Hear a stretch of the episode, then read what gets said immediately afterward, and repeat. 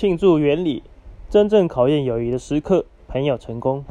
平庸之辈不希望别人有超凡的表现。问问自己是否乐见朋友成功，并且为他们欢欣鼓舞。若是没人一同庆祝，会降低成就的喜悦。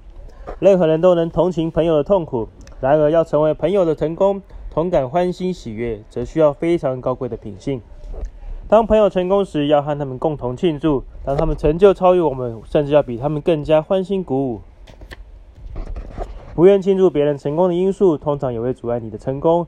通常阻碍人们成功的特质：情绪上的不安全感、缺乏健全的竞争心态、气量狭隘的嫉妒心等，也同样妨碍他们庆祝别人成功，因为他们时时刻刻都和别人比较，而且老是觉得自己样样匮乏，所以他们很难超越自己。与你共同庆祝成功的人，会是你终身的好友。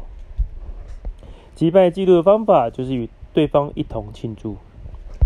四件事让你真心发动庆祝派对。你如何学习与他人庆祝，而不是故意视而不见，或是暗中搞破坏？请从以下四件事做起。了解这不是竞争，只有和别人共同努力，我才能够成功。只有从别人那里，我才能够学习成长，获取教训。只有借由别人的帮助，我的弱点才得以矫正；只有透过别人的领导，才能够试炼我的服侍之心；只有透过别人，我的影响力才可能加成；只有专注在别人身上，我的领导力才能有成效；只有透过别人，才能施展我最好的一面。我的成绩只能经由别人遗留下来，所以我应该下定决心帮助他人，并且与他们共同庆祝。我们生命中的每一个层面都有别人的影响，大多数时间。不论那影响是好是坏，我都可以选择自己的态度。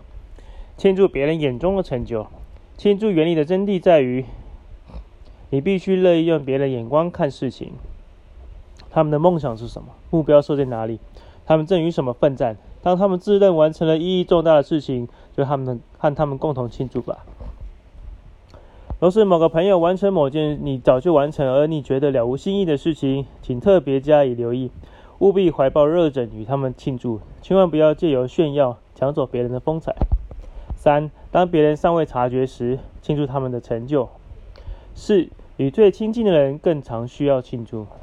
和你越亲近的人，你们的关系越重要，更应该与他们经常庆祝，而且庆祝要趁早，要频繁。